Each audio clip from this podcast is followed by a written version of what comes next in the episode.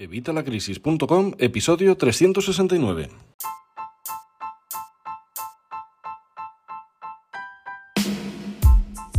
Hola, buenos días, buenas tardes o buenas noches. Soy Javier Fuentes de Vitalacrisis.com. Bienvenido una semana más, bienvenido un día más y bienvenido un miércoles más a este podcast de educación financiera y finanzas personales.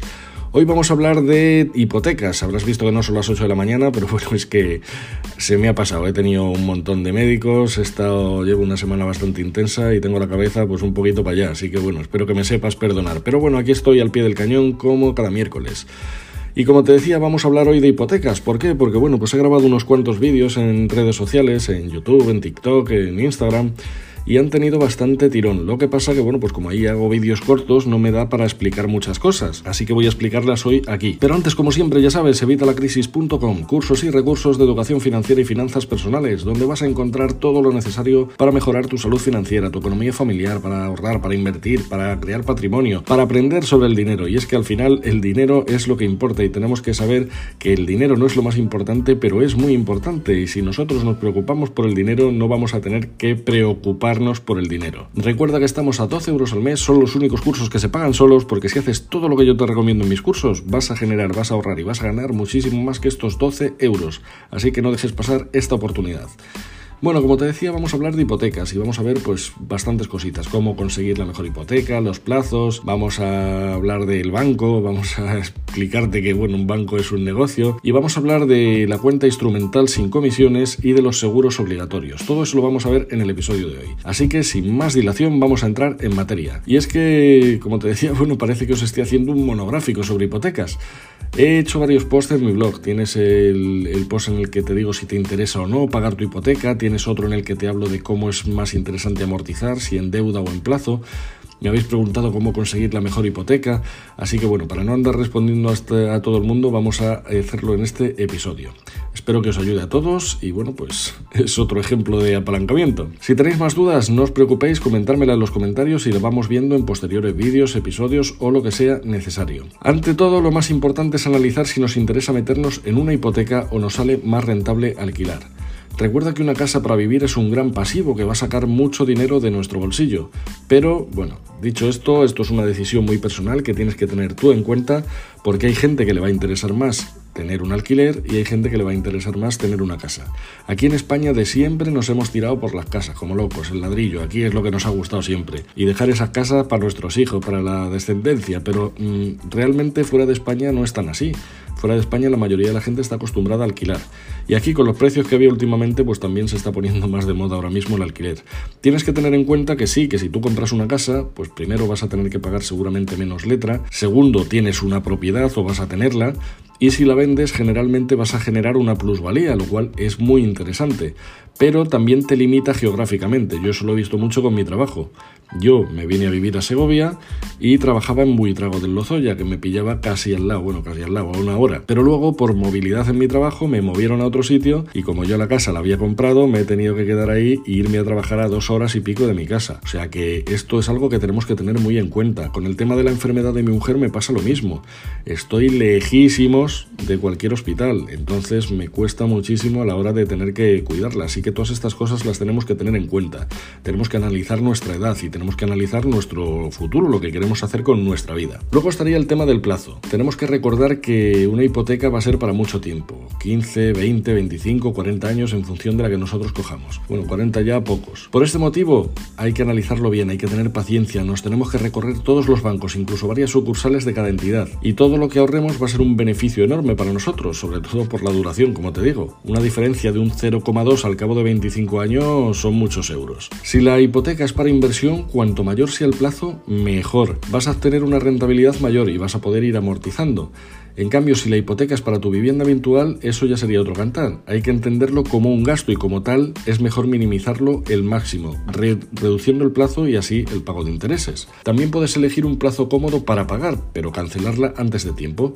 Puedes coger una hipoteca de 30 años y luego ir amortizando para quitarte muchos años. Si la hipoteca es para vivienda habitual, pero la elegimos con el plazo más largo posible, pero sin comisión de cancelación o amortización anticipada, cada año, según lo que veas, podrás amortizar más o menos. Y siempre reducir reduciendo en cuota, recuerda. Reduces la obligación por si vienen malos tiempos. Pues en un momento dado siempre vas a poder amortizar más, pero si te bajan los ingresos no vas a poder pagar más. Los mejores sitios para obtener tu hipoteca, bueno, pues si buscamos una zona con poca clientela o una sucursal sin arraigo por nuestra zona, estos directores no suelen tener muchos beneficios y son más proclives a ceder o abaratar la propuesta para conseguir clientes duraderos. Además, desde que tengas la primera propuesta, siempre acude con la mejor oferta obtenida a la siguiente entrevista. Y si la que te ofrecen no es mejor, le enseñas esa oferta y le dices, claro, mira, tengo esta oferta, a ver, mm, como comprenderás es mejor que lo que me estás ofreciendo, pero si me la mejoras... Y de esta forma vamos a ir consiguiendo mejoras de esa oferta. Recuerda que tú eres el cliente y que puedes exigir igual que te exige el banco. Debemos compararlas sin vinculaciones y luego ver si nos interesa o no contratar algo con el banco, pero no al revés, que es lo que querrán ellos para engancharnos. Recordar que no vamos a suplicar nada, el banco es un comercio más y nosotros somos cliente, así que no vayas con miedo. Ten en cuenta que lo de las vinculaciones es una estafa de los bancos. Con ellas te dicen que te ofrecen una hipoteca de un Euribor más 1,4%, pero la realidad es que es mentira. Solo es así con las bonificaciones y casi nunca interesan estas bonificaciones. Es decir, que lo que te ahorras con la bonificación lo pagas con creces con la comisión que pagas al banco por tramitarte el seguro, por ejemplo. Ellos son comisionistas, no son aseguradoras. Si vamos a una aseguradora vamos a obtener un mejor precio y vamos a obtener más Y encima te aseguro que si echas cuentas de cuánto supone ese diferencial, por ejemplo, imagínate que por tener el seguro de la casa te descuentan un 0,05. Bueno, pues lleva ese 0,05 a euros. ¿Cuántos son eso en euros al año? ¿14, 15, 20, 100 euros? Ahora eso le sumas el precio del seguro que te da el banco. Y con eso comparas con un seguro fuera del banco, en cualquier aseguradora, y vas a ver que generalmente te sale más a cuenta coger ese seguro porque vas a ahorrar más dinero y encima, como te digo, con más coberturas. Te recuerdo que las, vinculaciones nunca son obligatorias, siempre suelen ser bonificaciones al diferencial, así que pregunta en todas en cuánto se te queda el diferencial sin vinculaciones. Todos, y repito, todos van a tratar de ponerte pegas, porque ellos lo que conviene es tenerte atado cuanto más años mejor. Es lo que se llama venta cruzada. Una hipoteca, el seguro de vida, el seguro de hogar, plan de pensiones, nómina, etc. Ten en cuenta que el banco es un negocio, no es un asesor. Nunca te fíes de ellos, el director no es tu amigo, es un vendedor. Y encima van a comisión, en tu hipoteca y en la de todos, no en tu caso. Esto es una guerra entre ellos y tú, una negociación, así que no caigas el error de ir en inferioridad de condiciones, porque lo vemos muchas veces trajeados con la corbata y nos pensamos que, y no, que no, de verdad, que no es así. A ellos les interesa más que a ti conseguirte como cliente. Tú te puedes ir a otro banco y perderán una jugosa comisión.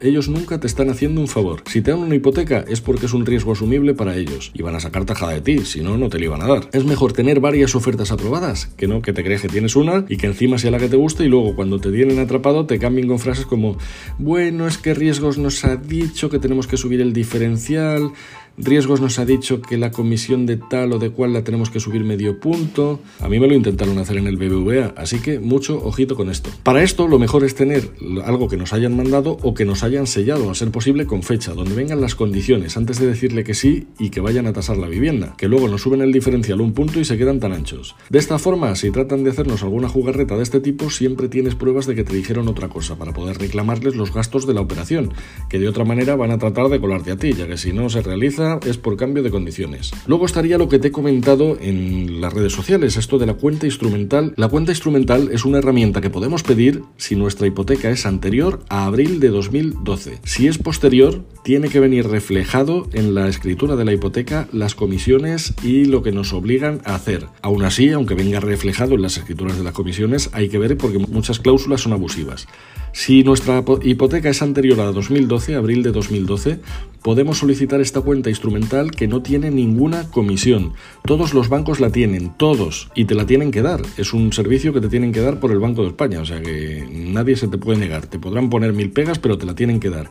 Así que si tu hipoteca es anterior a abril de 2012, solicita esta cuenta. Eso sí, esa cuenta es única y exclusivamente para pagar la hipoteca. Si metes cualquier otra cosa, al final te van a cascar la comisión de mantenimiento. Así que si queremos cambiar de banco, y lo que nos ata es la hipoteca, pues ya sabes, si es anterior a abril de 2012, puedes solicitar una cuenta instrumental y con el resto de tus cuentas, tus movimientos, te vas a otro banco. Esto aplica también a préstamos y depósitos. Si tienes un préstamo o un depósito anterior a abril de 2012, puedes solicitar esta cuenta instrumental siempre y cuando la dejes solo para eso, solo para el pago de ese préstamo o para recibir los intereses. Si el préstamo, depósito o la hipoteca se contrató después de abril de 2012, ha cambiado el criterio a raíz de la nueva normativa y la entidad te podría cobrar comisiones de mantenimiento si se cumplen unos requisitos que garantizan mayor protección al consumidor. Es decir, el banco te debe informar de cuando quieras contratar ese préstamo, ese depósito, esa hipoteca, de la obligación de abrir una cuenta y de su coste. El coste de la cuenta debe estar incluido en el cálculo de la TAE, de la tasa anual equivalente,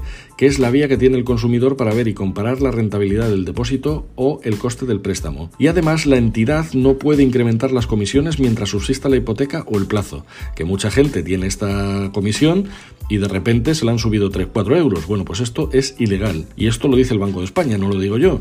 Y ya por último, recuerda que además tienes tres días para leer la hipoteca antes de la firma, aunque ellos tratarán de que la leas el mismo día de la firma. Así que exige leerla antes y létela entera. Sé que es un verdadero aburrimiento, pero es que ten en cuenta que es una, es una relación que vas a tener con el banco muy larga, así que de verdad comprueba que esté todo bien. Y pregunta cualquier cosa que no te quede claro para evitarte sorpresa, que suele verlas. De esta forma, se arreglan en ese periodo de tres días. Y antes de tasar y dar el sí, exige siempre la oferta vinculante, que luego cuando se acerca el día vuelve con lo de riesgos, dice que hay que subir por aquí o por allá. Y como ya íbamos a firmar, al final tracamos con todo. Así que mucho cuidado, también me lo trataron de hacer en el BBVA, así que mucho cuidadito. Y nada más, con esto creo que te ha quedado todo claro. Si tienes cualquier duda, coméntamela, déjamela en los comentarios y hacemos otro episodio, hacemos algún vídeo, lo que sea. Yo sabes que siempre te voy a contestar. Muchas gracias por vuestras opiniones de 5 estrellas en Apple Podcast, en Spotify. Muchas gracias por vuestros comentarios comentarios y me gusta en iVoox, en YouTube, en todos los sitios. Y muchísimas gracias, por supuesto, por estar suscrito a los cursos de Vitalacrisis.com. 12 euros al mes, es que estoy loco. Nada más, nosotros, como te digo, nos escuchamos el miércoles que viene, espero que esta vez sí, a las 8 de la mañana. Y hasta entonces, que tengas una feliz semana.